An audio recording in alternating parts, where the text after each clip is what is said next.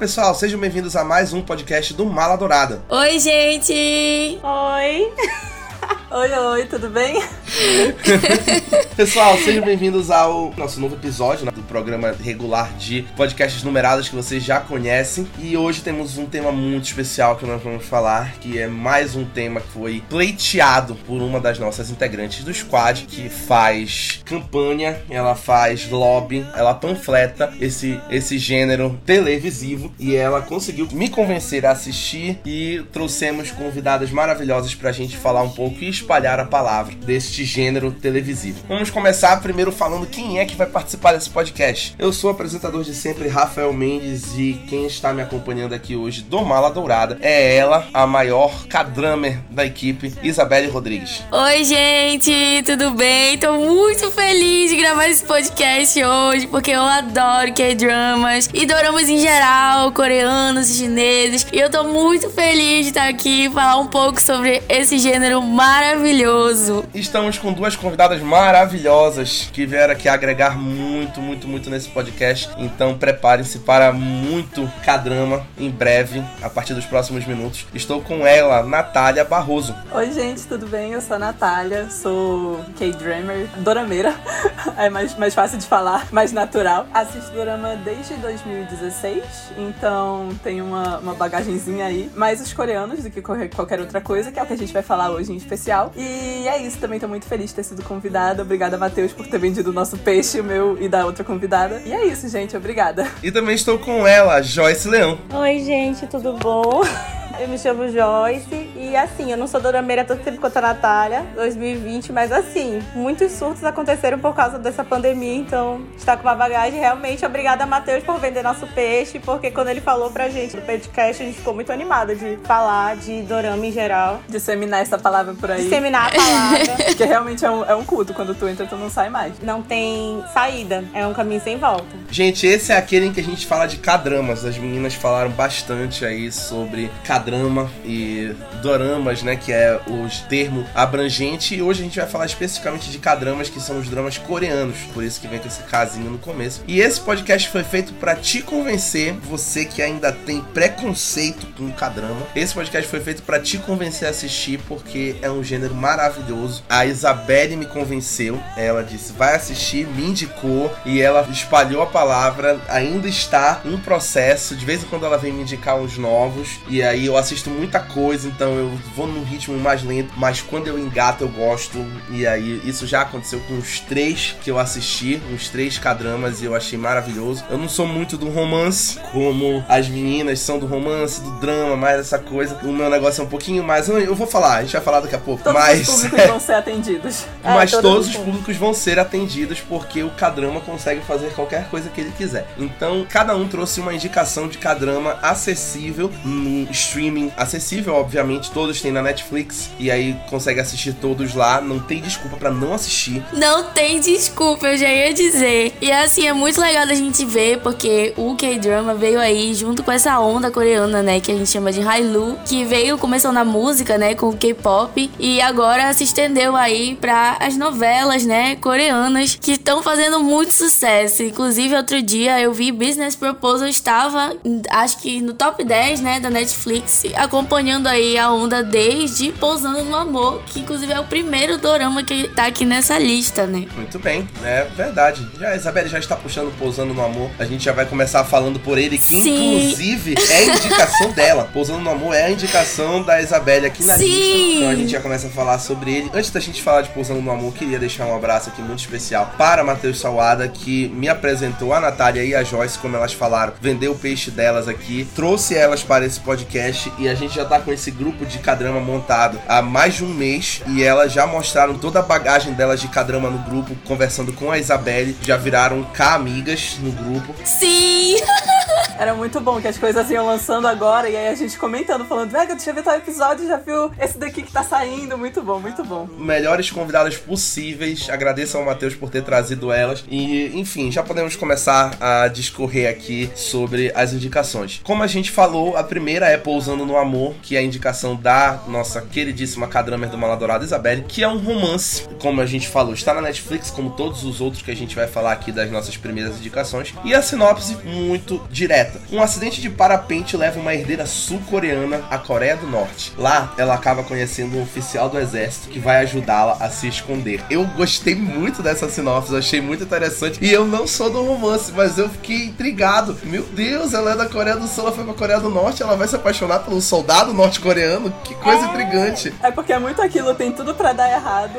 Gente, é sensacional esse dorama, gente. Tanto pelo pano de fundo, né, que mostra a Coreia do Norte, pelos olhos de quem tem o que falar, né, que são eles que vivem essa questão de- da guerra e tudo mais, né. E assim, é um acidente muito inesperado. E assim, pela sinopse a gente acha que é uma coisa super doida. E quando chega na hora lá da cena mesmo, faz todo o sentido pra série. E o dorama é maravilhoso, a atuação, o roteiro é bem amarradinho. E assim, gente, tem ação, tem drama, tem tudo. E o romance, a química é valendo. E dentro da cultura deles, né, que eles não mostram tanto essa coisa do toque físico e tudo mais, né, que pode ser um choque cultural pra gente daqui do ocidente, mas que pra eles é uma coisa assim, pegou na mão, já é assim, nossa, já, já está em outro patamar. e assim, o dorama é lindo e o casal principal, né, a Soyedin e o Hyunbin se casaram, inclusive, acho que tem um mês, né, mais ou menos. Mentira. Alguns dias aí, Na vida é. real? Tem menos de um mês, eu acho. Estão juntos desde então e se casaram agora. Tipo, eles, eles se juntaram depois que acabou o Dorama, então 2019. E aí eles se casaram recentemente. Eles namoram desde então e agora eles se casaram real. Chocado, então é um fala romance porque- genuíno, né? É, e assim, o romance também ficou, ele acho que, acredito, né, que foi o primeiro a ficar em alta na Netflix, porque ele começou no final de 2019 e pegou ali o guincho da pandemia. Então muita gente começou a assistir Dorama por causa de Pousando no Amor, porque ele ficou ali em alta na Netflix. E aí gerou aquela curiosidade, né, do pessoal saber, poxa, que, que história é essa? Quero saber. E aí ficou em alta na Netflix e eu acho que foi o primeiro, assim, que eu sei, realmente eu acho que foi o primeiro a ficar em alta. Porque a história realmente é muito boa, é muito envolvente e a proposta é muito legal e foi baseada em uma história que aconteceu mesmo, que a moça foi parar na Coreia do Norte, né? Mas na verdade não teve um romance nem nada. Mas tem essa história de que ela foi, parece que era num navio e tal. E ela realmente foi parar na Coreia do Norte, ficou lá e teve toda essa história. E assim, é baseado numa história que aconteceu de uma pessoa que realmente, por acidente, foi parar na Coreia do Norte. E aí, do nada, foi criada toda essa história, né? Pelo pessoal lá da direção. E a direção é bem. Foi bem legal, porque eles pegaram pessoas que são refugiadas da Coreia do Norte pra contar como é lá, como é a vida das pessoas que vivem lá e tudo o que acontece, né? E essa pauta, ela não é muito colocada. A gente realmente não sabe o que acontece lá, né? E assim, a gente tem pelo menos 2% de, de ideia do que é, né, viver aquela situação ali de ditadura que eles vivem, né? Então é muito bacana a gente, a gente acompanhar. Fora o romance, que é lindo, né?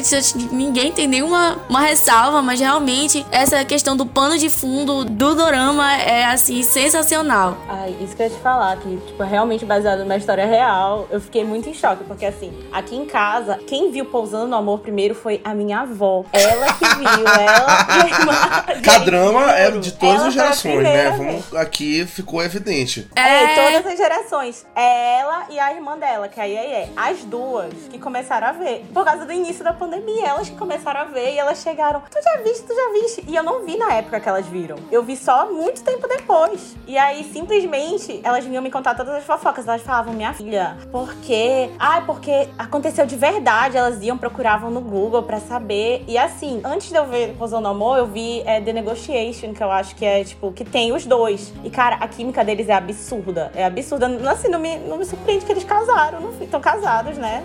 Namorados e tal. Tudo de bom. Ele é muito absurdo. E uma coisa que eu acho muito bacana, que assim, pelo menos pra minha alma de fofoqueira curiosa, alimenta muito, é porque vai contando, tipo, vai contando a história e, assim, vai dando umas informações que não estão completas. E tu fica, tipo, cara, peraí, que é isso? Fica juntando pedaços e isso te deixa mais instigado a continuar assistindo. Eu acho isso sensacional. Fora que tem, tipo, alguns. Não, não sei se chega a ser cameo, mas, por exemplo, é uma de Sky Castle que aparece a mulher, tem o mesmo nome da protagonista. Aí tem umas senhorinhas que é de Para Sempre Camélia, alguma coisa Camélia. E assim, eu acho sensacional essas mini referências que fazem. É perfeito. Esse dorama é tudo, tudo, tudo, tudo. Sim, justamente, que a gente, tipo assim, os personagens. Tu assiste um dorama, tu vai ver o próximo. Metade do elenco dele tá no outro. E aí, tipo assim, o rodízio de atores é muito legal, porque tu fica querendo adivinhar. Eu, eu tenho muito isso com dublador de anime. Quando eu tô assistindo um anime, eu fico, égua, eu já vi essa voz em algum lugar. E aí com o dorama é isso. Eu tipo, eu já vi esse ator em algum canto. Tem muito isso. Eu, eu peguei, eu, eu vi uma atriz que ela tava em uh, Round 6 e aí depois eu vi ela em All of Us Are Dead. E aí eu fiquei. Eu lembro dessa mulher de algum lugar. Aí depois a própria Netflix postou que ela tava nas duas, que a Netflix faz essa, esse negócio, né? Essa, essa menina que tava aqui na minha programação também tá nessa programação. Aí eu fiquei danada. Então o pessoal do Cadrama fica pulando de uma pra outra doidada. É. é muito bom, é muito bom. Ai, mas isso é sensacional, porque acaba que fica mais fácil de tu identificar tipo, e identificar e tu procurar outra coisa. É, conhecer a carreira do artista, né, também, do ator, da atriz. Eu pesquisei é. muito depois que eu assisti a minha indicação, eu pesquisei muito sobre a carreira de todo mundo. Fiquei obcecado por todo mundo. Toda vez que eu tava assistindo episódio, eu tava aqui pesquisando e assistindo. Fiquei obcecado, muito bom. Gente, o meu critério pra assistir dorama não é sinopse. É o, o ator. meu critério é ator. Era, sim.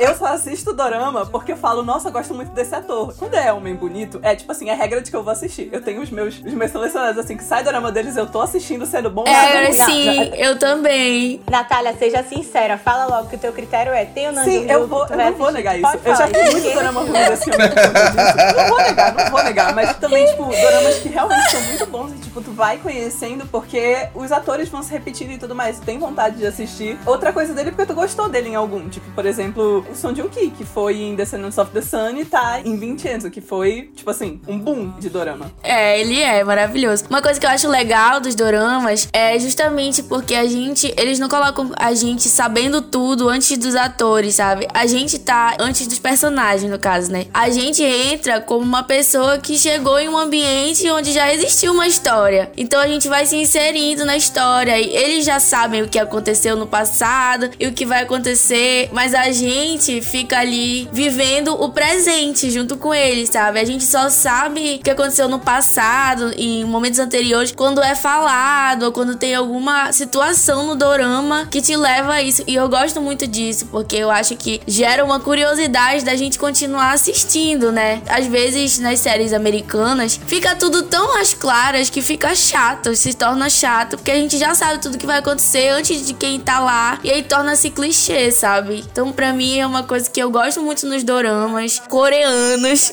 e que eu acho que é, é incrível, assim. Gosto muito. Uma coisa que eu queria puxar, ainda falando de Pousando no Amor, é que o que foi legal. Gente, eu sou estudante de relações internacionais. Então, quando eu ouvi que ia sair um dorama falando de uma sul-coreana na Coreia do Norte, eu fiquei com muito pé atrás. Muito pé atrás mesmo, porque eu fiquei, é, como vão retratar isso? Como que isso vai ser feito? Porque, tipo, a gente já pensa que, tipo assim, ah, vão tratar a Coreia do Norte como se fosse uma ditadura, papapá, que, tipo assim, a gente sabe que a realidade lá é difícil, mas que, tipo, a gente, com o nosso olhar ocidental, acaba aumentando muita coisa. E, tipo, realmente colocando como se fosse o pior lugar do mundo. Tem várias coisas que são, sim, mas a gente sempre tem que ter esse olhar crítico. E aí, o que eu gostei quando eu fui assistir é que a produção é muito cuidadosa, muito cuidadosa mesmo. Tipo, eles evitaram alguns termos que, tipo, a gente quando vai tratar de política internacional, a gente também não usa porque são polêmicos. E eles foram muito, muito, tipo, tiveram um trabalho de pesquisa muito grande. Esse negócio de envolverem refugiados e tudo mais foi muito legal. E o que foi também muito bom é que eu tô fazendo meu TCC no momento e eu tô fazendo sobre diplomacia cultural sul-coreana. E os doramas são um desses instrumentos. Então, tenho, eu tenho estudado, tipo assim, sobre a história do Hallyu e tudo mais. E o Hallyu começou, na verdade, com os doramas. Tipo, na década de 90, estourou um dorama que era Sonata de Inverno, eu acho, tipo, que era sul-coreano e estourou na China. E aí, desde então, tipo, o pessoal começou a procurar e tudo mais. As produções foram expandindo. E aí, nisso, a Coreia do, do, do Sul começou a utilizar a cultura deles, os doramas inclusos, como uma forma de promoção cultural e diplomática. Então, é muito legal que, tipo, as, as relações intercoreanas tiveram um certo desenvolvimento por conta de Pousando no Amor, porque foi uma forma das pessoas do Sul terem uma ideia de como é a vida no Norte, sem, sem ser, tipo assim, por forma do governo, por ser uma parte mais midiática e tudo mais. Então, é muito, muito interessante esse efeito que se teve. E até numa premiação no final de 2020, fizeram essa citação, tipo assim, colocaram, tipo, agentes que contribuíram muito para a promoção da cultura sul-coreana. E Pousando no Amor foi citado, porque foi realmente, tipo assim, uma produção muito marcante. Foi, tipo assim, o terceiro dorama coreano com melhor audiência em toda a TV a cabo do país. Então, foi um impacto muito muito, muito grande. E é muito legal a gente ver isso. Cara, eu tô chocado. Do nada isso aqui virou uma aula de geografia.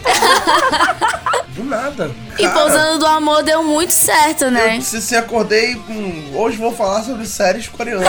Aqui estou, pô, numa aula de geografia e relações internacionais. É, galera, quando sair meu TCC eu passo pra vocês lerem. Obrigado. Dorama é cultura, querido. E aí, ouvintes? É verdade. Tá achando que é bagunça? Eu acho legal também a gente citar aqui que Pousando no Amor foi uma produção que deu muito certo e que não causou polêmicas dentro do âmbito cultural pra eles, né? Que foi o que não aconteceu com Snowdrop, que Nossa. pode ser considerado bem negativo, né? Porque teve até Nossa, Snowdrop toda semana.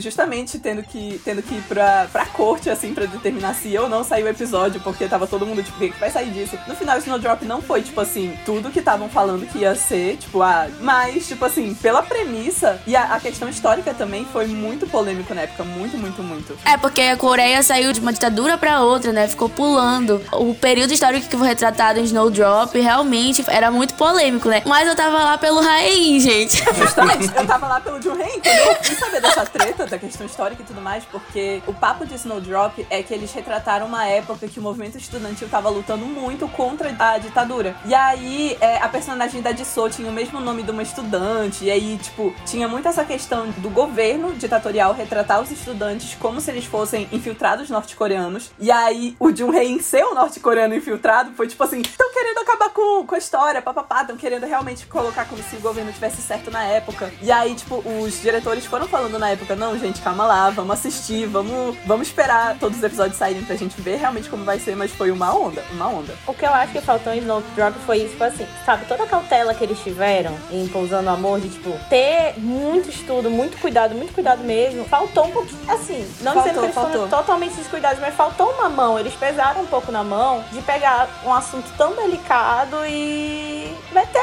essa, assim. Até porque ainda é uma história muito recente, então. Eles meteram essa, aparentemente. É, isso é. É porque, como a Natália falou, Muita onda, cara, muita onda. era no movimento estudantil, aí botaram ele como infiltrado norte-coreano. Cara, não, não faz isso. Tiveram que mudar o nome da personagem da Jisoo pra, tipo, diminuir, porque o pessoal tava, tipo, lançando petição pra Casa Azul, que é, tipo, a presidência da Coreia do Sul, pra falar: vocês não vão lançar esse dorama, galera. Muita onda, muita onda. O pobre do presidente. Moon. E esses são apenas alguns motivos pelo qual você deve assistir Pousando no Amor, que é um Alguns? drama incrível, premiado, química top. E pra mim, já vocês que estão ouvindo a gente, e o Rafael também, que assim, o drama é incrível, gente. Eu fiquei Realmente. completamente convencido. Muito bom, achei muito interessante. Tem todo um, um pano de fundo histórico, geográfico, relações internacionais aqui. Dá pra ser usado em TCC, em breve, pousando no amor, passando na ONU, em nome da Na diplomacia. redação do né? Enem, olha, Redação fica a dica aí, a redação Então, do Enem. Pousando na Amor e BTS. Repertório cultural de redação do Enem. Isso mesmo. Pô, mais do que aí Pousando no Amor. E olha que esse é só o primeiro dorama, ainda temos mais três aí pra falar no mínimo. E vamos para o próximo. O próximo dorama é indicação da Joyce, que também está na Netflix, que é Hospital Playlist. É um drama. Eu particularmente gostei muito da sinopse desse, foi a sinopse que eu mais gostei das três, que, que eu ainda não assisti aqui. Cinco médicos amigos desde a faculdade compartilham os desafios do dia a dia em um hospital e também um amor pela música. Pô, parece muito interessante. Muito interessante, fiquei intrigado. Eu odeio essa sinopse. Eu odeio profundamente. E eu, pô, como tu odeia seu eu achei incrível. Gente, não é 2% desse dorama, assim. Vamos lá. O Hostel Playlist é sim, os cinco amigos que, que são médicos e estão lá compartilhando o dia a dia, mas assim, é muito mais do que isso. Ele é basicamente uma, uma exaltação pra amizade. A gente tá muito acostumado de ver K-drama, principalmente, de romance, não tem problema. Mas assim, é todo o plano de fundo deles é mostrando quanto a amizade, quanto companheirismo, quanto tudo isso é importante pra gente partilhar o dia a dia, pra ter um dia a dia mais leve, um dia a dia mais tranquilo. Porque assim, eu faço medicina, eu tenho muito preconceito com série médica em geral, eu não gosto. Eu já assisti muito e eu não gosto nem um pouco. Mas Hospital Playlist, uma coisa que me chamou muita atenção e que mexeu muito comigo é como eles mostram, tipo assim, a visão que a gente- os pacientes até têm dos cinco e depois mostram como eles são de verdade. Tipo assim, focar muito nisso. A gente nunca vê uma pessoa pelo todo. A gente vai conhecendo partes das pessoas. E nunca é o 100%. E vai mostrando o dia deles de uma forma muito animada. Como a vida, a vida deles é muito mais do que serem médicos. Isso é só uma parte. Que, por exemplo, é um deles queria ser padre. O outro, ele fica fazendo uma pose de machão e tudo mais. Ele é todo manteiga derretida, chora. Aí o, o terceiro é um médico, tipo, foda pra caralho. E ele, tipo. É, como se tu fosse um novato. Então, são essas coisas. Vai mostrar a vida deles como verdadeiramente é. Uma coisa que a Isabela até falou, tipo, usando amor, que acontece muito em Hostel Playlist, é que tu vai se inserindo. Tipo, tu é um telespectador na vida dele. Literalmente, tu vai. É, já tá tudo acontecendo. Eles são amigos, eles já têm todo um laço. E tu só vai descobrindo o quanto que esse laço é muito mais profundo do que tu consegues imaginar. E uma coisa que eu amo, amo, amo de Hostel Playlist são cinco principais. Tipo assim, eu, quando eu comecei vendo, eu fiquei pensando, cara, como é que eles vão desenvolver? É um elenco muito grande. E eles dão ênfase pros secundários também. Eu fiquei muito angustiada no início, que eu fiquei, cara, não vai dar certo, não vai dar certo, vai ser horrível. E não, é na medida, entendeu? Tu te envolve com a história de todo mundo. Tu te envolve com a história da mãe do Jung-won, tu te envolve na história dos internos lá, das enfermeiras, tudo. Tu fica com aquele gostinho de quero mais de saber da história deles. E assim, eu acho que dos episódios, junto com o Vincenzo, é um dos que tem a maior duração.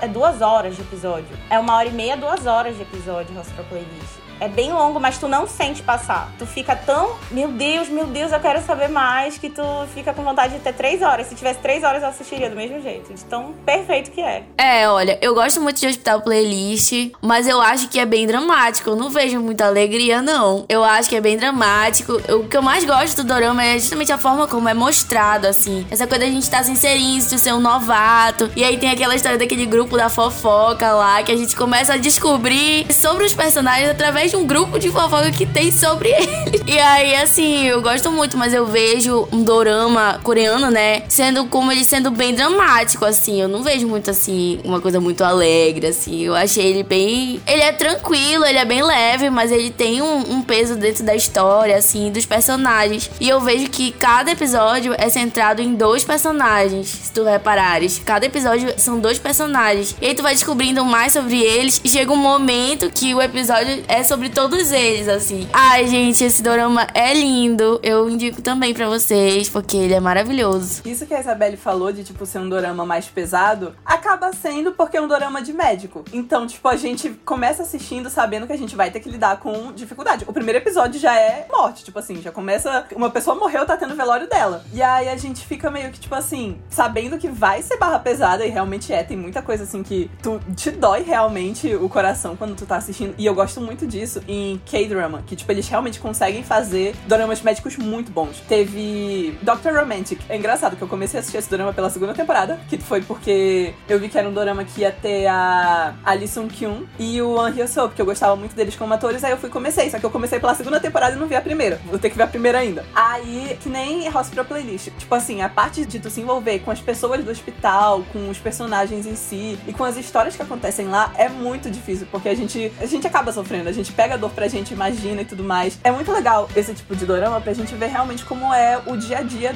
na medicina. Porque, tipo, tem de tudo em Hospital Playlist. Tem residente, tem interno, tem pessoas de todas as etapas, assim, da, da, da medicina. E é muito legal a gente conseguir ver como é isso, como que as pessoas realmente têm que ter estômago, têm que saber lidar com tudo pra levar essa carreira, porque não é fácil. E principalmente a parte de horários, porque, tipo assim, Jomido tá lá acampando, já montou todo o negócio dela e ligam pra ela e, cara, vem pra cá que tem cirurgia pra tu fazer. E ela vai pra lá. E, tipo assim, ela é cirurgiã-chefe, ela tem que ir, ela tem que largar tudo que ela tá fazendo e ir. E todos eles são assim, é muito. Só, só vai. É, tu vê que é um propósito mesmo, a medicina é um propósito que a pessoa precisa se doar, né? Mas isso não significa que vai ser um monte de robô ali, né? E que são pessoas humanas com as suas dificuldades e tudo mais. Essas séries americanas, geralmente eles colocam muito é, o romance, né? Romance, romance, romance. E o Hospital Playlist romance fica assim, digamos assim, terceiro plano. Porque realmente o foco da vida deles é a medicina, porque não poderia ser diferente, né? Ah, gente, adoro o Hospital Playlist. Eu preciso terminar de assistir. Parece mais interessante do que a sinopse. E olha que eu já achei a sinopse bem interessante. Não, é muito mais interessante. Não, eu tô te falando.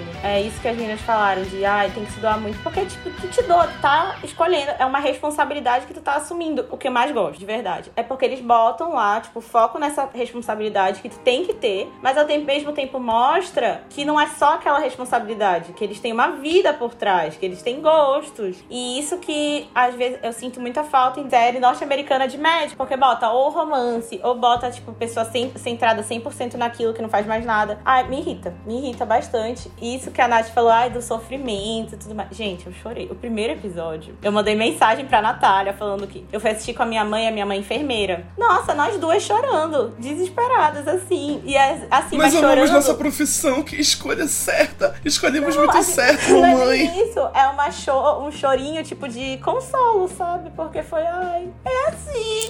é, é, é, tipo, tu vê a tua situação sendo retratada. Tu falando, tipo, égua, cara, é esse o sentimento que a gente sente, sabe? Tipo, a mãe da Joyce como enfermeira e a Joyce como estudante de medicina, futura médica. Então, de, tipo, tá lá do lado do paciente e tudo mais, ver ele sofrer. Às vezes dá tudo certo, às vezes não dá. Então, é muita, muita emoção envolvida. E tem a questão da música também, né? Que é muito legal. Ai, sim. Ai, eu amo todas as músicas finais, assim. Todas eu tenho na minha playlist do Spotify salvas. Todas, É todas, a Hospital todas. Playlist da Joyce. É a minha Hospital Playlist. Dando um plano de fundo geral aí da música. A questão da música é porque eles tinham uma banda na época da faculdade. Eles decidem. Tem toda uma história lá, um jogo de dinheiros e tal. Que eles decidem voltar com essa banda. E aí os sentimentos e as sensações, né? As lembranças vão voltando conforme eles vão é, relembrando das músicas que eles cantavam, né? Naquela época e tudo mais mais. E assim, gente, é ótimo. Isso é uma coisa assim que eu não esperava. Apesar de quando eu abri o Dorama e falei assim, Hospital Playlist, ah, deve ser uma coisa de médico. E eu abri e aí tinha essa parte da música que eu fiquei encantada, porque realmente é uma sacada genial. E uma coisa legal da gente falar também é que a direção é a mesma direção de um dorama bem famoso, que se eu não me engano se chama Reply 1988. E esse dorama era super famoso, uma outra época aí. E aí a, a diretora a outra, se eu não me engano, é de 2015, ele. 2015? É por aí, é por aí. É por aí. A direção ficou super famosa e tudo. E aí voltaram com o Hospital Playlist, que também foi um grande sucesso, né? E assim, a gente vê que o trabalho foi sensacional de novo. e teve uma segunda temporada que não é uma coisa comum, né? Pra doramas. Doramas em geral, coreano, chinês, não é comum. Mas sabe o que foi? É porque fez muito sucesso, muito sucesso mesmo. Porque, tipo, além de pegar toda essa. que é uma certa apelação essa questão da drama médico, pegar a música e tudo mais, eles pegaram muita coisa. Tipo, eu tava vendo é, algumas pessoas falando, tipo, no Twitter até dele, tipo, pessoas mais velhas mesmo, que olhavam na época que eles falavam da faculdade, tipo, ai, porque eles indo usando disquete, o pessoal do K-pop mais antigo citando muito o Zu, porque que é um duo, era muito famoso, eu acho que é a década de 80, 90, não, não tenho certeza. Então pega muita coisa. Fora que assim, eles são muito engraçados. Toda a dinâmica deles é muito engraçado. O primeiro episódio, o Wick Jun chegando no hospital com um capacete Darth Vader, porque o filho dele grudou, botou cola no é, capacete. O capacete do Darth ele, Vader, sabe? colocar. E agora ele não consegue tirar, ele tem que ir no hospital retirar o capacete. Aí ele tem que a, a, operar o moço lá de. Com esse capacete. Ele opera com esse capacete. E aí queriam que ele falasse com a família do paciente, com a bendita do capacete. Nossa, sensacional. E uma coisa que eu gosto muito em Hospital Playlist também é que, justamente, essa parte do dia a dia médico, a amizade, eles colocam, tipo assim, o quão, o quão é importante tu estar, tu ter amigos no teu ramo para tu conseguir aguentar. Porque é uma, um dia a dia muito exaustivo e tudo mais. E, tipo assim, sempre que eles têm um tempo, eles estão juntos, eles estão almoçando juntos, eles estão saindo, eles estão se ajudando, estão cumprindo um ao outro outro e tudo mais. Então é muito legal a gente ver. É isso que a Joyce falou no começo, que, tipo, o foco principal do dorama não é o romance, é a amizade. O que, tipo, pra dorama é mais comum que seja puxado pro lado romântico e tudo mais. É realmente a história deles. E também é muito legal a gente ver isso deles terem uma amizade muito longa, porque eles estão juntos desde o começo da faculdade. E é muito legal a gente ver esses os flashbacks e tudo mais dessa época deles. É, eu acho muito legal, muito legal. Não, até o jeito que eles se conheceram, é, eu acho sensacional. É, ó, égua, tudo. É tudo sensacional. o Wiki Jun, que a Natália falou. Ah, ele tem filho, e tu vê até o carinho deles que eles têm com o Uju, que é o filhinho deles. É uma delicinha. E assim, eu tava tentando lembrar o que é que eu tinha anotado o um negócio aqui pra falar. É porque, falando das cameos que tem, o que é o Kim Jong-un, eu esqueci o nome dele, é Kyung alguma coisa. Ele é do Pousando no Amor, ele aparece. Ele é o ex da Seri. Tem a Goara também que aparece, não é? A Goara aparece, ela é ex do E ela aparece como ela mesma, como atriz. E é muito legal uhum, isso. Aham, ela aparece. Ela foi lá porque ela foi tratar o pai dela no hospital lá, que é o hospital top do top. E aí todo mundo ela... reconhecendo ela, falando, meu Deus, é a Goara. Não, aí eu, todo mundo tirando foto com a Goara. É, é, tudo. Tudo, tudo, tudo. Tem até um, um cara famoso daqueles programas de variedade que ele aparece, Nath. Principalmente na segunda temporada. Enfim, ele aparece, aí até fazem graça. Ai, você é o fulano de tal? Ele, não. Eu sou, aí tipo, mudou só o sobrenome dele. E aí ele, eu estou muito ofendido que vocês estão me confundindo. É muito legal, muito legal. E, inclusive, uma coisa que é legal é que o Ikjun, ele, ele é cantor também, não é? O ator dele. Na verdade, todos eles cantam. Todos eles cantam. Inclusive a Song Hwa, que quem assistir vai lá lembrar deste momento que eu estou falando. A Song Hwa canta, ela é atriz musical, meus amores. Ela canta. Todos eles cantam. E todos eles trocam os instrumentos. Aqueles instrumentos que eles tocam lá na banda, eles realmente tocam. Eles são extremamente musicais. Ai, que chique, né, Brasil? Fazem tudo, fazem tudo. Vocês perceberam que todo mundo defende com unhas e dentes a sua indicação aqui, né? Não há uma. Ah, beleza, e agora dessa? Essa aqui também vamos defender aqui com unhas e dentes. Então, eu vou ficar lembrando vocês: esses cadramas estão na Netflix, então dá pra assistir tudo lá. Se você se interessou por Hospital Playlist, também está lá. Eu achei muito interessante, achei muito bacana e eu já vou anotar aqui pra conferir. Achei muito legal a proposta de ser um, um cadrama sobre amizade. Tem vários sobre amizade.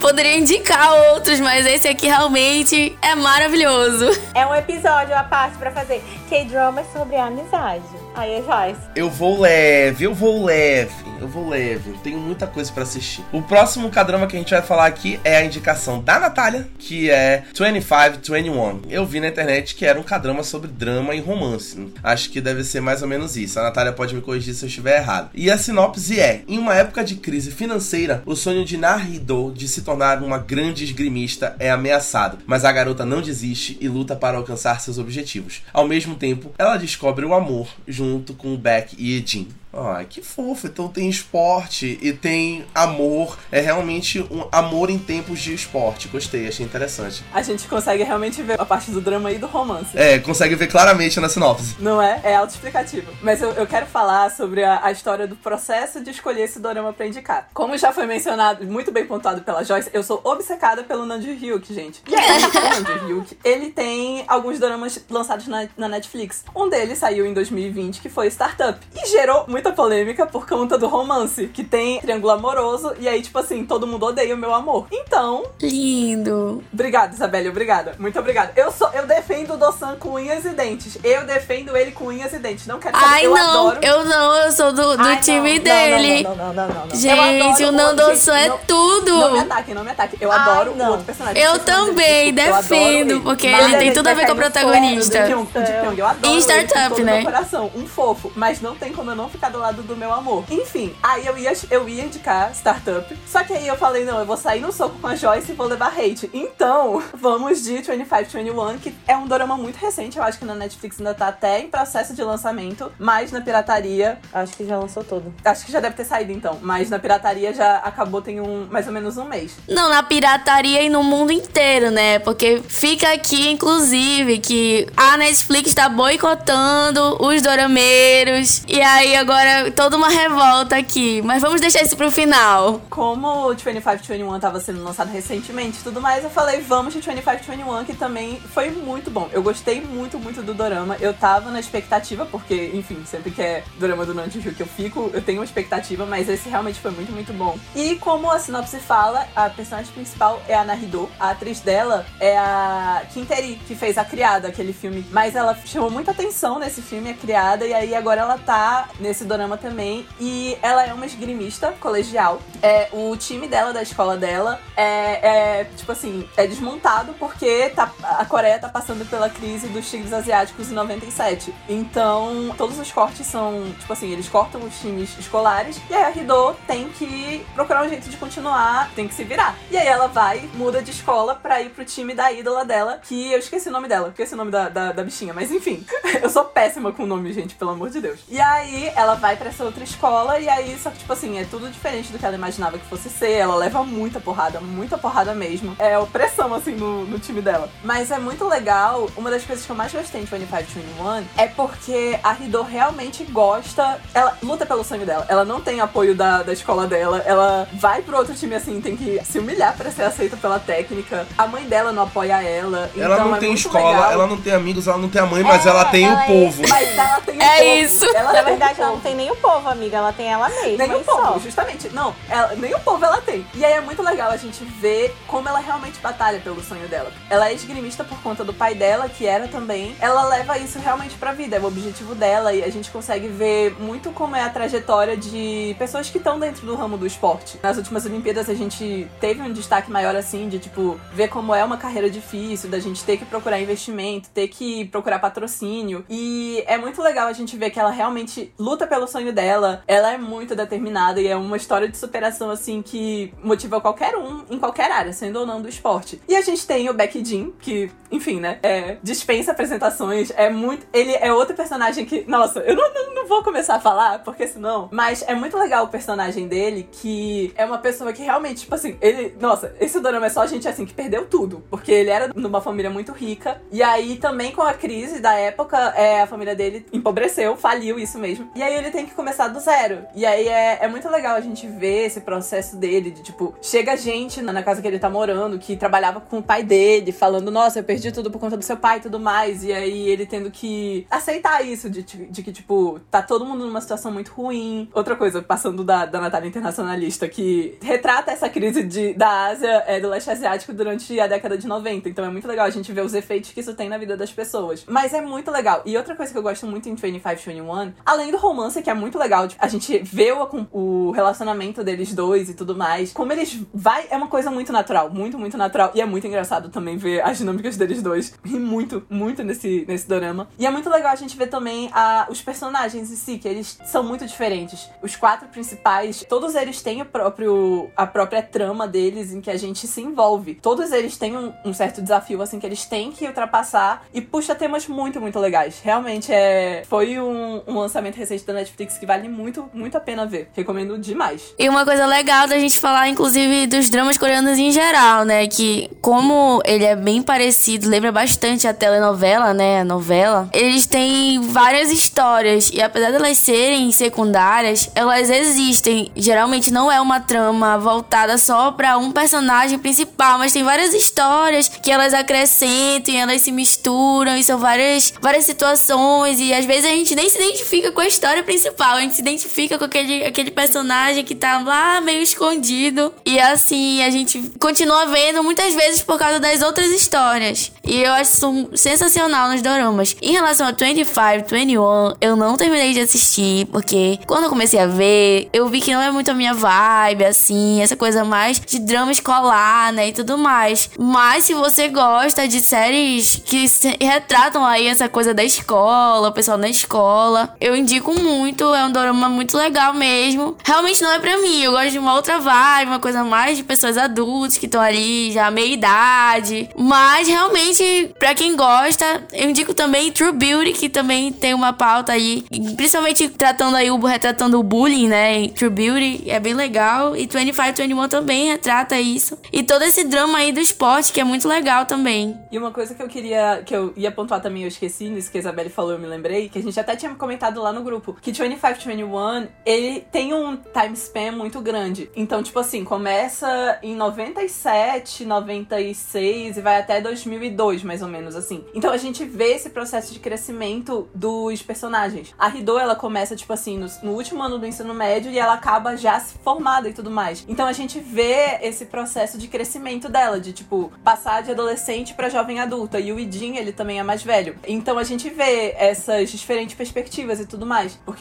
o nome são as idades que eles têm quando o dorama acaba. Então o Baekjin tem 25, a Naruto tem 21. Então a gente vê que tem essa diferença, assim, de idade, mas que é, acrescenta no sentido de que são perspectivas diferentes de, por conta da idade. Eles estarem vivendo aquele período tendo vivências diferentes por conta das, das experiências de vida dele. E eu achei isso muito legal também, que, tipo, ele. A gente acompanha o crescimento deles ao longo do dorama. Isso é muito, muito legal. E não, eles não são adolescentes pra frente, como geralmente é colocado nas séries americanas aí, é, não, eles não são pra frente, eles estão do que seria normal dentro da faixa etária deles. Então ela é uma adolescente mesmo. Importante a gente falar isso. Nossa, tu falaste isso agora, eu lembrei. Tipo, a cena dela com. É nova, eu não sei se é tipo uma novel, um HQ, se é um mangá. Gente, ela lendo o mangá, eu olhei assim, eu fiquei vendo, tipo, a minha irmã mais nova, que é adolescente, tipo, ela é nesse nível, entendeu? Tipo, de. A minha irmã era assim com livro. Ela fica louca por alguma coisa, ficar obcecada e, tipo, saber as frases e tudo mais. E também de querer resolver as coisas do jeito dela, porque no final, tipo, nessa idade, isso daí todo mundo acha que sabe, tipo, sabe tudo, tudo, tudo, tudo. E às vezes a gente sabe, às vezes não sabe. E ela tentando resolver do jeito dela, tentando dar o jeito dela, é aquele negócio mesmo, é ela por ela, e eu acho isso sensacional. A última coisa, eu adoro a forma que, tipo, a gente começa a descobrir dessa história, porque assim, é simplesmente é que a filha da Ridô, né, tipo, isso anos depois vai lá, vai pra casa da avó dela, que ela mora desde que a Ridô era adolescente, e descobre o diário da mãe dela, da época. E ela começa a ler o diário. Eu acho isso muito, assim, tudo, tudo, tudo, tudo. Eu achei que foi uma forma de narrativa, tipo, de, de montar o roteiro mesmo muito interessante, porque a gente fica tendo esse vai e volta e gera também algumas, algumas expectativas para quando, tipo assim, os episódios mais pra frente, tipo, ai, algumas questões são levantadas e tu fica querendo saber o que é que vai acontecer. Algumas foram respondidas, outras não, então já deixo isso adiantado. E outra coisa que eu ia falar que eu esqueci era que ele foi muito bem recebido na Coreia por conta dessa, dessa questão da nostalgia também. A mesma coisa com Hospital Playlist. O mangá que a Joyce mencionou que ela lê, ele realmente existiu, que era Full House. E aí, tipo assim, era a sensação na época e tudo mais. Então as pessoas. Era muito relatable, assim, para quem era da, jovem naquela época, é, ver tudo isso. E como essa onda de anos 90, retropop e tudo mais, tá em alta em tudo que a gente tá vendo por aí, 25, 21, foi muito bem recebido, porque é uma estética muito, muito marcante que tá muito em alta. Então é, é muito legal. Recomendo muito, muito, muito. Ah, e isso que tu falaste de que nem todas as questões são respondidas assim. Eu, particularmente, eu gosto, sabe? Eu gosto da ideia de que tua cabeça fica imaginando o que foi que aconteceu. Porque assim, tipo, Rocha Playlist, o final acaba, acaba bem aberto. Tem muita coisa para responder. E 25,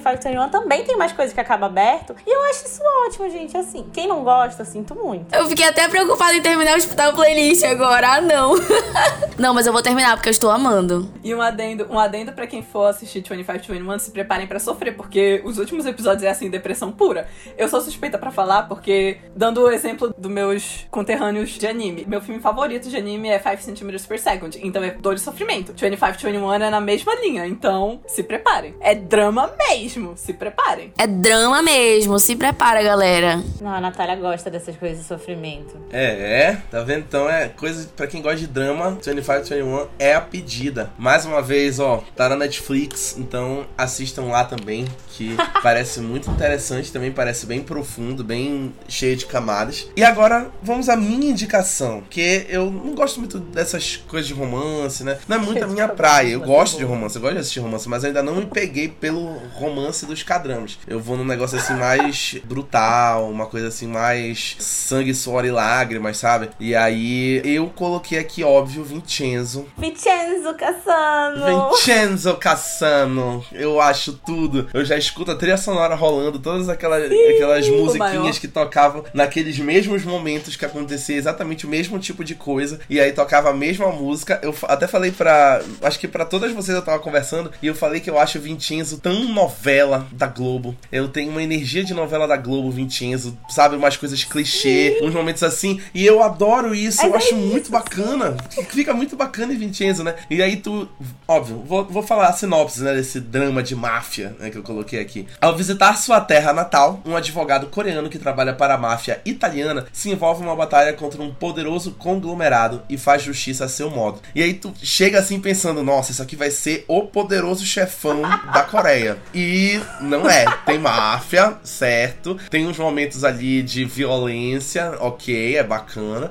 Mas, nossa, tem tanta coisa clichê, tem tanto esquema, tanta estratégia. Tem uns momentos que eles ficam naquele negocinho, sabe, de romance não verbalizado. Ele e a. Esqueci o nome dela, que ódio. É a Hong Chae-young. Ele e a Hong Chae-young. E aí é, ele fica naquele romance com a Hong Chae-young. Tem todo o drama com a mãe dele, né? Que tem um negócio lá que da partida da mãe dele. E nossa, eu adorei. Eu fiquei apaixonado pelo Song Joong Ki. Foi, porra, amor à primeira vista. Eu e ele dele. Não, ele é lindo, não, eu vou ele falar é a verdade, eu vou- Eu vou maravilhoso. falar a verdade aqui, todos os homens de Vincenzo são lindos, tá? Eu não consigo, porque, nossa, o Jan Hansó, cara, o Jan Hansô, o cara, o irmão dele, né, velho, o Jan Hansô, é, eles são lindos, né? Eu- Eu fico Lindos. impressionado. E eu fico chocado porque o Son Jun Ki, o desgraçado, tem 36 anos, ele parece um garoto. Eu tenho 10 anos a menos que ele, eu tenho cara de velho acabado. Que ódio, ele é perfeito. Ele é perfeito, ele é Deus, ele é Deus. Esse homem não envelhece. Em 2016, em Descendants of the Sun, ele tava com a mesma carinha, a mesma carinha. Ele não envelhece. É muito produto Ivone que ele usa. Eu vejo uma idade nele, eu consigo ver uma idade dele, mas realmente ele está bem conservado. Ele tem cara de bebê, cara. Pra mim, tipo assim, eu olhava pra ele na série e eu jurava, não, esse homem tem uns 25 anos, ele tem a minha idade. Tem a minha idade, no máximo. Aí quando eu cheguei na internet, 36. Aí eu, é, sou eu que tô acabado mesmo. Mas isso aí é pra te rever teus conceitos, porque olha aí, 30 e poucos não é velho, tá, Te filho? amo, meu velho, te amo. É, mas aí eu já achava, porque eu tenho já 25, eu tô com cara de velho, eu achava que quando eu chegasse com 36, entendeu? Nossa, ele é muito garotão. Mas eu adoro o Vincenzo. Eu assisti, eu fiquei viciado. Eu coloquei uma meta, eu disse assim, eu vou assistir um episódio de Vincenzo por dia. Quando Jurou? chegou, quando, chegou, quando chegou no final, eu já tava assistindo dois. E aí eu já, tá- eu já tava. E, porque, tipo assim, eu pensei, é muito longo, né? Os episódios têm 80 minutos. É 80 pra 90 minutos. E aí eu disse assim, pô, vou assistir um por dia. E aí eu, eu tava é um conseguindo assistir um por dia. Só que tinha uns dias que eu ficava assim, meu Deus, eu não acredito que o episódio terminou assim. Aí eu arrumava um tempo e assistia outro. Não sabia como. Mas é, foi. É porque é muito. é Eu gostava muito dos ganchos que ficavam. Eu gostei muito do vilão, né? Ele é muito ruim. Ele é muito ruim. Ele é Eu- muito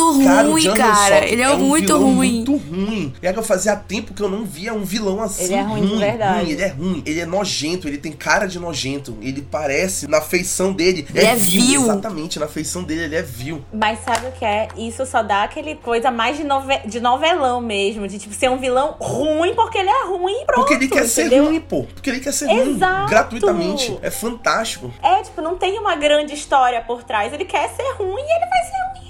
É isso, Ele acabou. quer ser ruim, vai ser ruim. É exatamente isso. Aí eu achei que os protagonistas, eles têm tanta química. Ai, meu Deus. O Son Jung Ki, a a John e o Bin Ega, meu Deus, eles têm muita química. Muita química. Ela é muito pastelão, mas ela, ela e ele, eles combinam tanto. Eles são tudo. Tudo de bom. Eu conversei, eu, tipo, foi uma das primeiras vezes que eu conversei com o Rafael, a gente defendendo o Vincenzo, porque assim, gente, eu sou defensora de Vincenzo. Depois que eu vi Vincenzo, que eu fui ver os outros trabalhos do John Key, e tipo, tá, eu- assim, eu sei que fãs dele, pessoas que, tipo, que nem a Natália tá pro John Hyuk, pessoas que estão assim pro John Key, que vem tudo dele, tipo, eu imagino que tava uma grande expectativa, porque fazia tempo que ele não tinha um trabalho, assim, de Enorme, tipo... enorme. Justamente, ele tinha. Foi tipo o primeiro drama que ele fez depois que ele saiu do exército. Então, todo mundo, eu incluso, tava. Son Jung-ki voltou! Papai voltou pra casa! Mas eu acho que isso é muito também do que ele passou, né? Porque teve o dorama que ele fez, que foi Descendentes do Sol. E aí ele foi pra. Ele foi. Se casou, né? Aí ele foi pro exército. E quando ele voltou, ele teve que se separou e tudo mais. Eu acho que foi um baque muito grande pra ele, né? E ele acabou voltando, demorando bastante pra voltar aí pras telas. E assim, ele, acho que não tem nenhuma dúvida que ele é muito talentoso e que a atuação dele só melhorou, né? E Vincenzo ficou em alta na Netflix, foi top trend no Twitter. Assim, foi o último dorama, inclusive, a ser transmitido na Netflix conforme saiu os episódios, né? Acompanhando o lançamento mundial. E assim, que saudade, Netflix. Pelo amor de Deus, volte a fazer isso. A Isabelle, ela aproveita todas as oportunidades que ela tem pra deixar ali, espetar a espetar, Netflix, deixar aí a Sim, crítica, espetar, né? é. Ela tá Não, mas correta. assim, ela tá Porque correta, eles tomaram pra ela tá si uma correta, responsabilidade tá e eles não querem cumprir as expectativas do, dos fãs, das pessoas que curtem dorama. E aí, já que eles chamaram a responsabilidade de colocar os doramas no catálogo, de, de ser embaixador aí dos doramas, agora eles estão indicando, colocando no Instagram. Então eles têm que cumprir as expectativas do público. E o público assiste é conforme saem os episódios. Mas voltando pra Vincenzo. Voltando pra Vincenzo. Gosto muito de como os personagens se desenvolvem, Vincenzo. É tudo muito bem feito. Todos os personagens são muito agradáveis. Todo ali o, o elenco ali do, do Gunga Plaza, eu acho fantástico. Eu acho que é um melhor. Eu acho que é um melhor que o outro. Ali eles são bem irreverentes. Eu acho eles bem excêntricos, assim. Eu acho muito bacana. E cada um tem um negócio. E aí, de repente, todo mundo se torna útil pro plano do Vincenzo. E o Vincenzo acolhe todo mundo. E todo mundo torna útil. Cara, momentos muito tristes. A, a morte do pai da Hong Chae-young, né? Que é muito triste. Logo no começo, isso não é spoiler, gente, porque isso é parte do, de todo o plot, né? Então, tipo assim, é muito, é muito devastador ali também, né? Até porque o próprio Vincenzo fica triste porque ele tem, cria um apego muito forte, muito rápido, né, com ele. Cara, adoro todos os personagens. Eu gosto da trama do ouro, ter o ouro embaixo do Gunga Plaza, e lá embaixo do, do Templo dos Budas, e tem todo um negócio, porque eles têm que pegar o ouro, tem que tirar todo mundo do prédio para pegar o ouro, e aí o pessoal da. Pô, esqueci o nome da empresa, cara. O pessoal da empresa lá, que, enfim, a empresa do vilão, né, do Jan Hansok, que é da, do Grupo Babel. Grupo Babel, lembrei. É, e, cara, que eles querem pegar o prédio justamente porque eu acho que eles sabem que tem ouro lá dentro também, né? Eu, eu acho tudo muito bem feito. Toda, toda a trama, todo o enredo, a narrativa dos 20 episódios é muito, muito bom. Muito bom. Tu fica vidrado querendo saber o que vai acontecer no próximo episódio. E eles fazem isso muito bem. E eu acho que ele termina de uma forma satisfatória. Tinha alguém que não gostava do final. Eu acho que é a Natália, né, Natália? Eu, eu também. Tu, a Isabelle também não gosta. Eu ia falar isso, que eu tenho minhas ressalvas com Vincenzo. Por quê? Porque eu era desse grupo que tava esperando muito o, o, a, o outro lançamento do, do, do Son Joong-ki. Ele teve um filme também sobre espaço, mas não é minha vibe, então eu nem fui atrás. Eu tava com muita expectativa pra Vincenzo. E aí, tipo assim, quando saiu, eu pensava que ia ser um dorama sério. Um dorama, tipo, realmente de máfia. E não foi, justamente. Quando eu tava falando com o Rafael e com a Joyce sobre isso, eu falei, eu, tipo, foi que bateu assim pra mim, tipo, não, realmente eu assisti Vincenzo errado. Tipo, eu tava com expectativas muito diferentes do que realmente foi. E aí, eu esperava que fosse uma coisa mais séria e é muito mais puxado pro lado da comédia. E uma coisa que eu também me incomodou era que era tudo muito fácil pro Vincenzo. E justamente pra ser essa. Era o objetivo mesmo, de fazer parecer que ele era o maior de todos e pai e tal. E aí, tipo, tudo. Tinha tudo pra dar. E não que ele não seja, ele é o maior de todos. Ele é, e eles querem provar isso realmente fazendo com que dê tudo certo pra ele. E dá. E tipo assim, eu tava esperando que ele tivesse um pouco mais de dificuldade e tudo mais, tipo, pra realmente que dessem as coisas errado pra ele. Porque todo episódio tem, tipo assim, uma trama que vai acontecendo, vai se desenvolvendo, tu pensa, caramba, como é que eles vão sair dessa? E aí o Vincenzo já previu tudo, já, já tá, tipo assim, muito adiantado. É, toca aquela música. É, aquela música quando ele resolve tudo, né? Sim.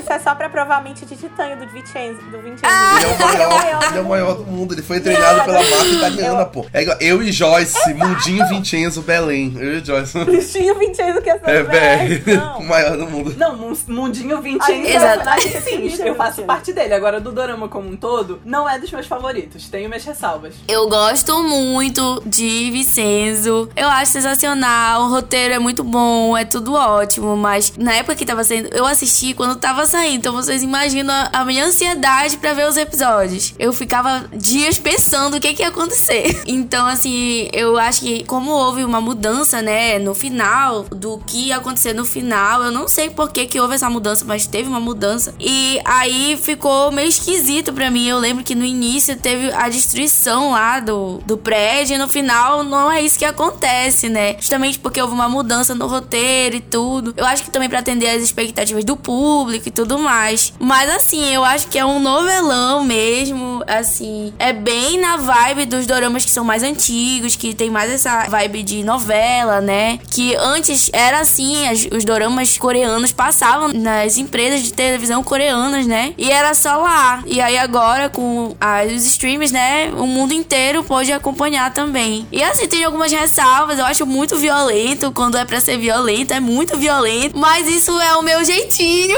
Eu adoro, eu adoro. Ele vence de uma gangue de 10 pessoas sozinho. Tá, tá, tá, tá. Ele já tá lá. Eu adoro também. Eu adoro. Não, gente, isso aí, pelo amor de Deus. Sim, tá tudo Gente, certo não, pra pera ele, lá. Não, bora conversar sobre Vincenzo. Precisamos falar sobre Vincenzo. Gente, eu acho perfeito. Tipo, isso que a Natália virou. Ai, tudo dá certo pro Vincenzo. Eu amo que tá tudo certo pra ele. Eu amo quando que é violentão, quando é pra. Tipo, é pra ser violento? Bora ser violento. É pra ser pastelão? Bora ser pastelão. Eu adoro isso, porque ele é tudo. Eu me diverti muito com o Vincenzo. É muito caricato. O dorama inteiro é muito caricato. E assim, eu acho que foi um dos doramas que eu mais me diverti assistindo, entendeu? De verdade, de verdade. Acho que até da lista é um dos que é o mais engraçado, entendeu? Tipo, É o ai. que puxa pra comédia. Os Tipo, outros, é são, mais os outros são engraçado, dramas, porque- puxa pra comédia mesmo. Ele puxa pra comédia e eu adoro que ele puxe pra comédia. Eu acho que ele cumpre esse papel muito bem. E detalhe, assim, estou sendo ousada falando, mas se fosse um dorama sério, não ia ser tão sensacional quanto é. E ele é bem equilibrado. Tem os momentos pastelão, mas tem os momentos que também é sério e Eu que tu fica ali preso naquela. Ele é bom porque ele é pastelão. É, tudo na medida. Assim, Sim, mas eu acho que é tudo muito na medida de 20 sabe? Não, eles não, não chegam a perder a mão. Mas é isso que a Natália falou, tipo, ela realmente viu errado. A gente chegou nessa conclusão, todo mundo. Tu viste também. Gente, vocês que estão ouvindo ainda não viram Vincenzo. Assistam pensando, é pastelão. Que o aí problema vocês não foi vão esse. amar. Vocês vão ter a experiência completa, completa do que é Vincenzo. E vão ficar falando que nem aqui em casa, que Não todo mundo ficava falando. Eu Vincenzo vou Cassano. Vincenzo Vincenzo Cassano. Todo mundo fala. Eu, estou, eu sou obcecado por Vincenzo desde. Sempre. Vincenzo está na Netflix, eu assisti tudo lá. E aí dá pra assistir. É, é um original. É original Netflix. Ele deve ser aqueles original licenciado, né? Que a Netflix tem a licença internacional, né? Mas ele é da TVN. E aí, cara, olha, Vincenzo é tudo pra mim. Eu amo. Meu cadrama favorito. Depois falem pra, lá no, no Instagram se vocês são Mundinho Vincenzo Cassano, por favor, porque Por precisamos favor, de mais vamos pessoas falar pra essa sobre. Vincenzo caçando muito mais. E acabamos as nossas indicações, mas temos surpresas para quem ficou aqui até o final. Se você assistiu, se interessou por esses quatro doramas que a gente indicou, as meninas querem levar vocês a outro patamar. Então, se você consegue assistir os doramas da Netflix, se interessou e pensa assim: quero assistir um conteúdo de cadramas assim mais raiz, um negócio assim realmente uma experiência cadrama completa. Nós vamos falar um pouco sobre essas indicações aqui, já pra te dar um gostinho. Então, quer assistir um pouco mais de dorama, um negócio assim, um conteúdo menos comercial, mais assim inacessível, mas que também é muito bacana. Elas também têm indicações para vocês. O primeiro é While You Were Sleeping. É mais antigo, é de 2017. Quem tá nessa de dorama há muito tempo com certeza já assistiu ou já ouviu falar, porque é muito bom. Muito, muito bom. O elenco dele já começa, tipo assim, em peso, que tem a Suzy, tem o Lee Jong-suk e tem o Jun Hein. Então, tipo assim, é um elenco incrível pra esse dorama e a trama dele é muito boa. Ele é mais puxado pra essa ideia do sobrenatural e tudo mais, tipo, ser uma coisa que é mistério e, tipo assim, é muito, muito legal, tipo assim, que ele é uma parte mais. Não é. Sai um pouco do, do- da linha de dorama, de, tipo, ser coisas reais, tipo, vida normal, slice of life, como a gente chama, e puxar mais realmente pra fantasia, pra uma coisa, assim, mais misteriosa. E é muito legal porque ele também. Duas coisas que funcionam muito, muito bem pra dorama: é ser médico e é ser de advogado. Esse aí consegue. É, é de advogado. E aí é muito legal a gente acompanhar os casos, é como se fosse um How to Get Away with Murder, nessa questão de, tipo, a gente acompanhar eles é, defendendo as causas e tudo mais. Fora que a parte do romance, o trio é incrível. É, esse trio é incrível como o triângulo amoroso. O Lee Jong-suk e o Jae pelo amor de Deus. Homens bonitos é meu critério pra dorama. E. Justamente. E a minha segunda.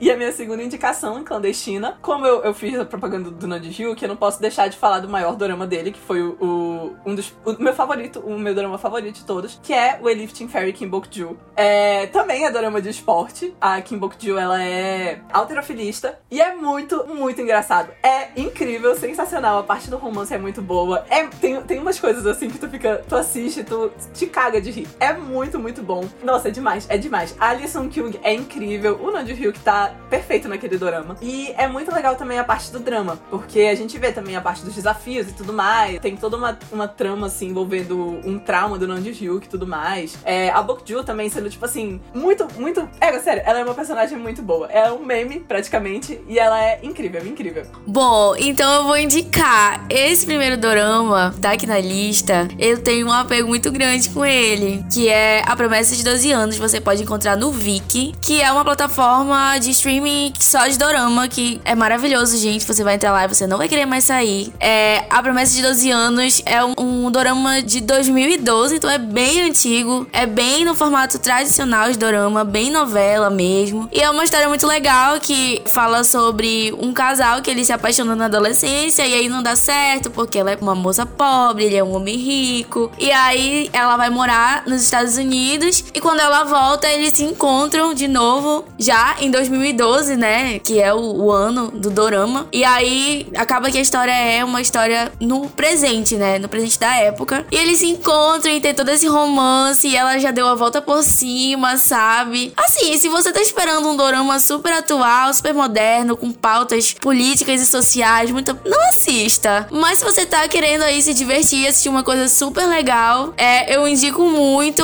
Eu achava que ela ia falar assim: se você tá esperando o dorama não sei o que, essa é a indicação perfeita. Essa é o seu dorama. De repente Não, ela fala: se é, você tá esperando assim, o dorama o elenco- negócios sociais, não sei o que, não assista. Isso não tem tem nada a ver do que tu tá esperando. É, assim, é um romance bem clichê, essa coisa dela dar a volta por cima, que ela era pobre, aí ela fica muito bem sucedida, ela volta dos Estados Unidos, sendo uma grande modelo, a, a família dela se, ficou bem sucedida na empresa de Mandu. E assim, eles estão em, super em alta e o personagem principal, né, masculino, ele continua ali naquela mesma vida e tal, porque ele já era rico, né? E aí ela dá a volta por cima, eles têm esse romance, é muita onda, é ótimo, tem muitas reviravoltas. Se você tá procurando aí um estilo novela mesmo, coreana, raiz, 2012, esse dorama é pra você. E eu queria falar muito do Nam o Min Nam Jung, desculpa.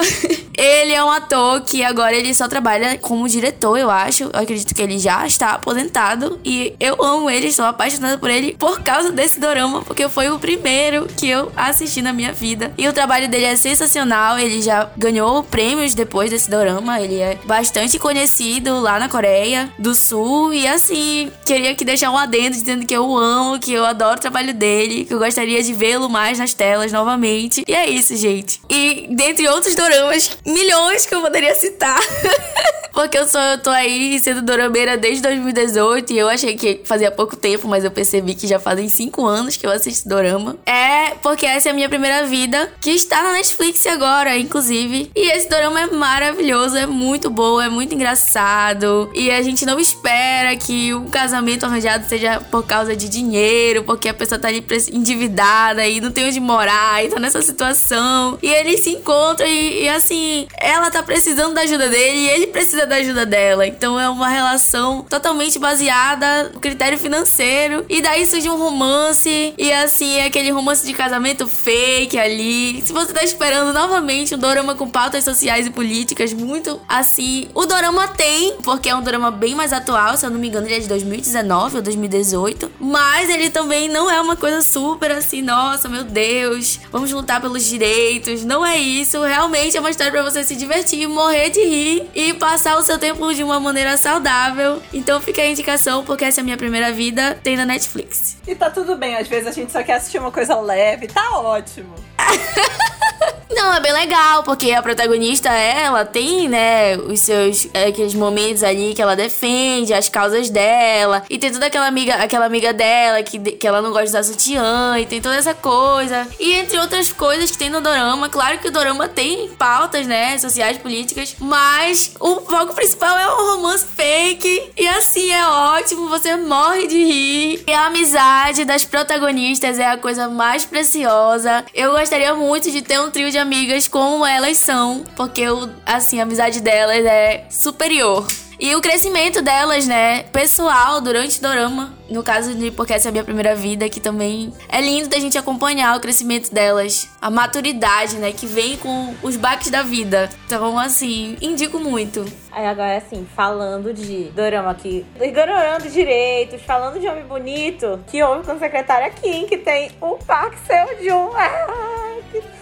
Inclusive agora ator da Marvel, assim, o Park Seo-joon, né? E isso estará em The Marvels. Ele tá é, saboroso, saboroso. E assim. Eu acho muito bom que a Jess me critica por indicar dorama de homem bonito, mas tá aí ela. Só pelo, só pelo Sejun. Eu claro acho pela história, mas que eu pelo tenho a minha licença poética pra fazer isso, entendeu? Porque é o Sejun. Eu, eu acho que assim, o meu argumento acaba em Park Sejun. Aí eu- ninguém pode me criticar, ninguém pode falar nada, nada, nada, nada. Park Seo-joon, que inclusive fez aparição em Parasita. Olha Fez aí, é isso Parasita. mesmo. Ele é o amigo rico. Pra você aí que não conhece ele. Não, Park Seo-joon, é, o Hugo Squad é em peso, em Parasita. Ele e o, o Chico. Sim, é, o que eu com a secretária aqui, gente, é um, um dorama, assim, como explicar? É bem bestinha, tipo assim, geralmente, o, realmente o que acontece? Tem esses dois, que é o é Lee, Lee Young, Young-jun e a, a outra, que é, pa, é Park... Não, é Kim, é Kim Mi-so, isso. Kim Mi-so e Park Young-jun. E assim, basicamente, ela é uma menina pobre, ela é pobre, ela tem que sustentar toda a família dela e ela não tem experiência nenhuma. E ela acaba sendo contratada pra ser secretária do, do Leon, que é o personagem do Park Seo-joon. E assim, ele é insuportavelmente narcisista. Insuportavelmente narcisista, sabe? É, Tipo, de achar que o mundo realmente gira ao redor dele. E é, é isso, entendeu? É, Tá errado? Não tá. A cena da Aura é tudo. que ele faz assim, Aura. ele é o vice-presidente e tudo mais. E, tipo assim, ela é bem aquele drama pastelão de secretária, entendeu? Tipo, ela não sabia fazer nada, ela era toda atrapalhada e ela vai e vira a secretária perfeita para ele. E, tipo, até que ela acorda um dia ela percebe que ela nunca fez nada pra vida dela. Nada, nada, nada. E ela decide se demitir, porque a família dela já tá estável. Aí ele fica louco, louco, louco, biruta, porque ele fica, meu Deus, ela se demitiu pela minha causa. Não, não, não, minha culpa. Entra em crise e vai atrás dela. O que, que eu vou fazer da minha vida? Tem até um dorama, né? Estavam fazendo paralelo com. Não vou dizer o porquê do paralelo, mas estavam fazendo, que é Business Proposal, que tá tendo agora. Pode dizer, não tá pode dizer paralelo. o paralelo? Não, não pode. Assiste lá os dois e conversa com a gente nos comentários. Assista os dois, mas tem um paralelo ali. Amiga, porque, enfim. A minha língua tá coçando aqui. Isabela entrando em crise aqui. A tua língua tá coçando também. Tem um paralelo, mas é basicamente isso, entendeu? É uma coisa bem. É, é leve, entendeu? É romance, pastelão e tipo, dele maltratar ela. Aí depois vai tratar bem, porque ele percebe, tipo, aqueles. Ai, eu odeio todo mundo, menos ela. É, é assim, entendeu? É bem bestinha, mas é muito gostoso de assistir. Ah, eu discordo. Eu não acho que é bestinha. Eu acho que o romance é um romance que foi construído. É, é um romance não, que. Não, mas é... amiga bestinha na história de tipo, não tem um drama tão pesado, porque, por exemplo, comparativamente com, por exemplo, Pousando no Amor, que eles tinham 500 mil limitações, eles não têm tantas limitações, mas não que o romance deles seja besta de tipo, ah, eu te odeio, aí no dia seguinte, ah, eu te amo. Não. A construção é muito boa, tanto que é assim, um dos meus casais favoritos de dorama. Impecáveis, impecáveis. Olha, o que eu vejo de o que eu vi com a secretária aqui não é pra muitas pessoas, é um pouco inacessível, porque, tipo, não envolve muitas pautas sociais, políticas, como eu tava falando, né? Geralmente, dorama é uma coisa assim que tem uma história super legal, um, um drama, um roteiro. Mas assim, se você está esperando aí ficar depois pensando todos os direitos que, das pessoas que não têm direitos e você não, sabe, não é essa a proposta. A proposta é realmente uma história muito legal para você passar o seu tempo e se divertir. E é isso que é mais legal de dorama, é que, tipo,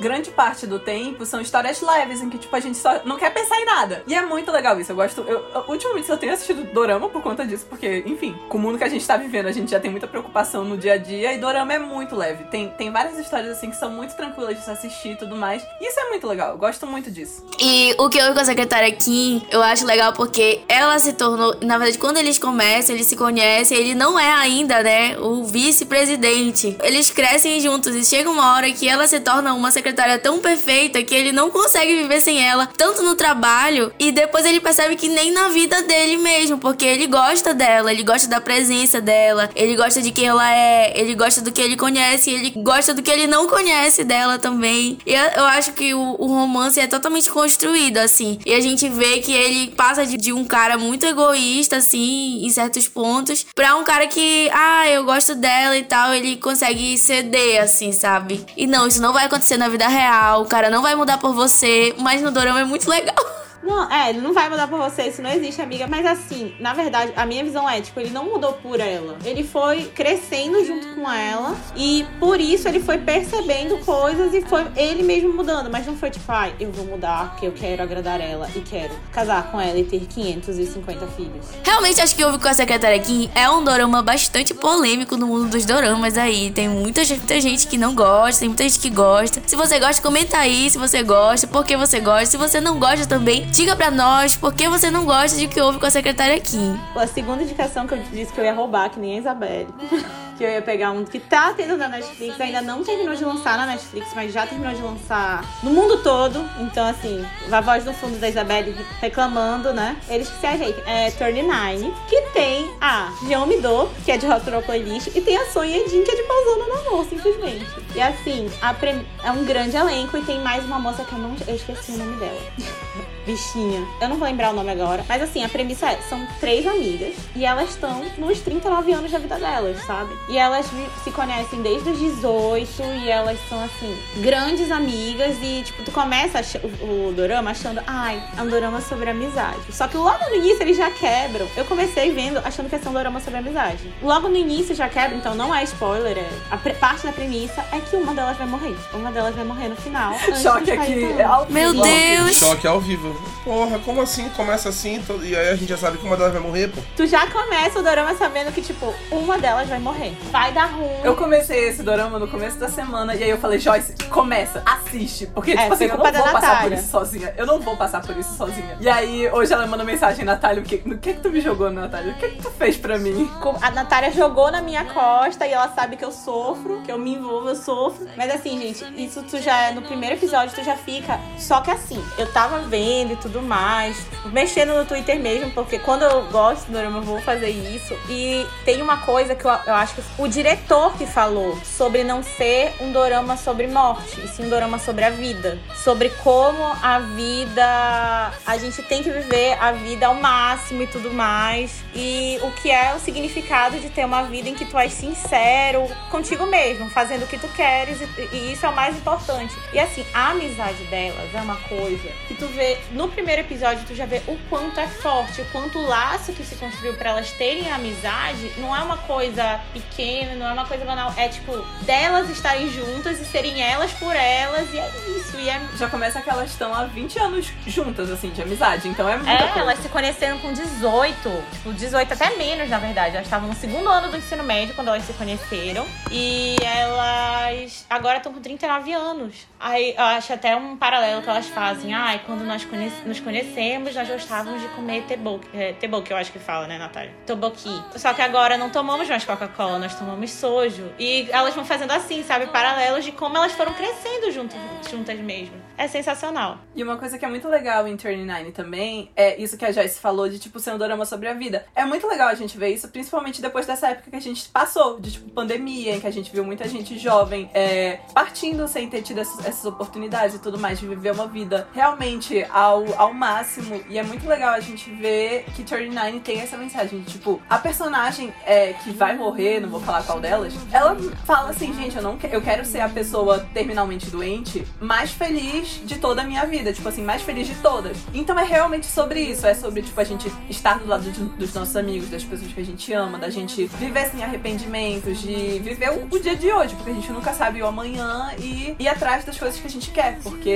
é, é isso que a gente pode fazer, é isso que a gente tem. é bem sobre a jornada, sabe? Só que não fica naquela coisa meio autoajuda de tipo, ai, você tem que viver a sua jornada. Não, é uma coisa que, não sei, assim, ao meu ver, é realista. Ao meu ver, eu já comecei, eu fiquei em choque, eu já fiquei pistola com a Natália, falando, a Natália me botou pra sofrer, não é possível. E assim, vai ser sofrimento, mas eu acho que vai ser uma coisa bem healing, sabe? Bem pra te pensar um pouco. Tu dá aquele chorinho, mas aí tu sai satisfeito. De pensar na vida. Pensar na própria vida, né? Eu acho que o Dorama tem esse poder mesmo. Todos, assim, esse poder da gente. É uma coisa leve, é uma coisa assim. Mas ao mesmo tempo te faz refletir sobre como tu tem vivido a tua vida, de como, como as coisas às vezes tomam uma proporção, né, na tua vida. E tu vai refletindo sobre isso. E uma coisa muito legal de falar também é que a amizade feminina sempre aparece nos doramas coreanos. Isso é muito, muito válido muito legal. É uma coisa que tá aparecendo muito agora, finalmente. Porque tu olha os doramas antigos, gente, era assim, rivalidade feminina quando tinha a segunda, sabe? Pesado, eu já vi uns. Eu não lembro o nome de um que vi, que, cara, é tipo assim, da segunda protagonista feminina fazer um inferno na vida, cara. E agora a gente vê o quanto eles estão é, mostrando que mulheres podem ser amigas de mulheres e que tá tudo bem, tá tudo ótimo. Até Business Proposal mostra a amizade das duas principais e elas são tipo assim: ah, não, mas eu e tu mãos dadas e tipo é isso. E a mesma coisa em 39. Na saúde e doença é isso, tamo assim, aí. tamo na merda, tamo junto. Ah, eu acho uma tendência que é maravilhosa. Eu poderia passar muitas horas falando aqui de vários dramas que eu amo, mas é, é hora de dar tchau. Isabelle vai lutar por esse retorno. É hora de dar tchau. A Isabelle ela vai lutar por esse programa exclusivo no Mal Dourada só sobre doramas e cadramas. Se ela apresentar, tá liberado. Mas ela tem que apresentar. aí mulher. fica, fica aí o desafio. Eu, eu posso treinar. Ela pode ser minha padawan. Eu deixo ela apresentar que ela tem um. ela tem muito conteúdo pra fazer um podcast todinho sobre doramas e cadramas e tudo mais. Com essas indicações todas, vocês têm um leque incrível pra explorar por aí todo esse gênero, que tem muito mais, como elas já falaram, tem tantas indicações que elas passariam aqui realmente um programa exclusivo de vários episódios só sobre o tema. E isso aqui é tudo para convencer vocês de que o K-drama merece atenção, que merece toda a atenção, que tem conteúdo de muita qualidade, tem produções de muita qualidade sendo feitas no gênero. Tudo que te impede é sempre o preconceito de não assistir. Então, passou por cima do preconceito, dá para assistir produções de muito conteúdo que sai do eixo ocidental e a gente se diverte muito e fazem com muita qualidade e muitas vezes de uma forma que não conseguiria ser feita no ocidente. Assim, com essa mensagem super empolgante e reforçando o que elas falaram. Muitas vezes é realmente só pra gente se divertir e assistir uma coisa leve e fugir, realmente porque a gente precisa fugir de coisas tão pesadas que vem acontecendo, especialmente com a gente aqui no Brasil, que é uma tragédia. Militei, foda-se. Militei. Não é sempre sobre militar, mas militou. E assim a gente encerra o nosso podcast número 51, aquele que a gente fala de cadramas. Agradeço sempre a Isabelle, a cadramer número 1 um que eu conheço. Ela vai apresentar o programa dela, ela tem todo o cacife para isso. Esse podcast é mais uma realização de sonho dela. Ela pede o tema de podcast, a gente dá um jeito de fazer, porque a bichinha se perde falando. Toda vez é isso. Eu quero falar que eu tô muito emocionada, porque eu gosto muito de dorama há muito tempo e por muito tempo eu não tinha com quem conversar sobre isso. E tem aparecido muitas pessoas na minha vida ultimamente que assistem, que acompanham, que gostam. E eu fico muito feliz com isso, porque antes, inclusive, eu, eu comecei a entrar em grupos de dorama no Brasil inteiro para conversar sobre dorama. E agora eu sinto que eu não preciso mais estar nesses grupos, porque eu tenho pessoas próximas a mim que conhecem, que gostam e que, assim, sabe, dão stream mesmo. E Netflix se ajeite, pelo amor de Deus. Ninguém aguenta mais isso, porque eles chamaram para si uma responsabilidade. Então cumpra sua responsabilidade, por favor. E é isso, gente. Tô muito feliz com isso, com este podcast. Nem sempre é sobre militar, mas a Isabelle militou. Ah!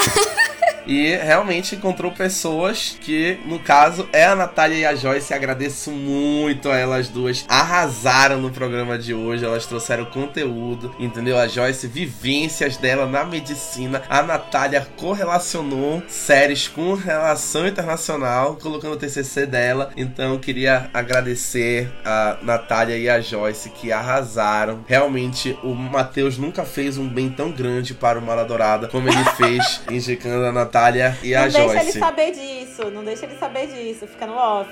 Então, gente, muito, muito obrigada pela oportunidade. Matheus, valeu pela ponte. É, muitos anos da gente falando pro Matheus e tudo mais dessas coisas, que ele acompanha também junto com a gente. E aí agora estamos aqui, né, falando sobre Dorama depois de tanto tempo. E é muito legal para mim estar tá aqui, porque tô nessa também desde 2016 e tudo mais. E é muito legal a gente ver essa evolução dos Doramas e tudo mais, porque como a Isabelle falou, é, antes assim, era eu e a minha irmã, que eu puxava ela também pra. Eu fazia curadoria e colocava ela pra assistir depois. Gente, gente boa, fina, irmã da Natália. Fina, dona Alice. Um beijo, Alice. e aí agora, tipo assim, amigas, amigos meus também chegam assim e falam: Ai, tô assistindo esse drama da Netflix pra papai. Eu, Sim, é muito bom. E, e, é muito, muito legal a gente ver que as pessoas estão ultrapassando esse, esse preconceito contra é, produções não ocidentais. E a, a Coreia, é, o leste asiático, a Coreia em especial, é uma indústria muito, muito forte em relação a isso de entretenimento e tudo mais. A gente vê esse, essa alta do K-pop, dos doramas. E é muito interessante a gente conseguir sair da nossa caixinha e descobrir esses novos universos, novos horizontes. Então, muito obrigada, Rafael e pessoal do Mala Dourada, pela oportunidade. E precisando, estamos aqui. Foi um prazer, gente. Eu me, assim, eu me sinto uma baby dorameira, porque perto da Natália e da Isabelle, que vem assistir há muito mais tempo do que eu. Mas foi, assim, sensacional falar de dorama. É sempre muito gostoso, porque sempre, tipo, nunca é só dorama. Sempre puxa para outras coisas, sempre pega a vivência tua, ou puxa para outro dorama, nunca fica só numa coisa. E é isso, Natália tá certa. Assim, obrigada, Matheus, pela ponte. grandes contribuições. Achei pessoas. A gente conheceu agora a Isabelle, agora o grupo estava há um mês, ele vai continuar mais, porque altos doramas, altas indicações, e é isso. Muito feliz e precisando, estamos sempre aqui. Natália Joyce, fiquem tranquilas, sempre que houver oportunidade, vocês serão convocadas. A Isabelle mesmo vai convocar se o programa dela sair do papel, ela vai chamar vocês direto para falar, e eu tenho medo da duração desse podcast. Eu queria mandar um beijo pra Gabriela Gabriele, nossa mala dourada, que não pôde participar, Beijo, mas amiga, Beijo, você, Gabi. eu estou muito feliz. Ela está agora muito fã de Business Proposal. E eu estou muito feliz que agora ela também acompanha os doramas. E também pra Lídia, um beijo, Lídia, também. A Gabriele, ela não pôde participar, mas ela fez tudo que ela pôde atrás das cortinas para que esse podcast saísse também. Convenceu a Isabelle que achou, não, não tem porquê, eu acho que não vai ter público se a gente fizer o podcast. Não tenho o que falar. Tem muito. Não a Gabriele motiva ela bastante. Gente, e e queria, obviamente, agradecer a todo mundo que escutou a gente até aqui. Esse podcast ficou muito longo, mas valeu a pena. As meninas discorreram bastante sobre K-drama e doramas. E vale a pena se você escutou até aqui, você percebeu que é um conteúdo de altíssima qualidade. Também queria, óbvio, pedir para vocês ficarem seguindo os nossos conteúdos no arroba Maladourada, críticas, podcasts, especiais, todos os programas lá o Valkyrias, que é o programa das mulheres, que tá cada episódio melhor. Elas estão arrasando. Nosso Ohio de animes com Lucas Freitas pra aí pros Inclusive, otaku querendo me ó, chamar pra esse também tá disponível, viu? Olha aí, Natália já se colocou disponível pra falar de anime, porque otaku também é gente, né? E aí a gente também aqui no mundo otaku, mundinho otaku Belém, a gente tá aqui também é, gostando dessa visibilidade. Então tem um monte de coisa vindo. E também fiquem ligados no nosso site, malodorado.com.br, que tem conteúdos diferenciados lá. E no nosso YouTube, se você não está inscrito no nosso canal no YouTube ainda, se inscreva lá, que os primeiros vídeos do YouTube estão saindo. A nossa live do Oscar, pra quem quiser assistir, está lá. A Isabelle belíssima com vestido vermelho tão elegante quanto os é, indicados no tapete vermelho do Oscar 2022. Obrigada. Eu tava no tema, tinha várias mulheres de vermelho no Oscar. É verdade. E a gente se vê no próximo episódio do nosso podcast. E tchau! Tchau! Tava mesmo. Tchau, tchau.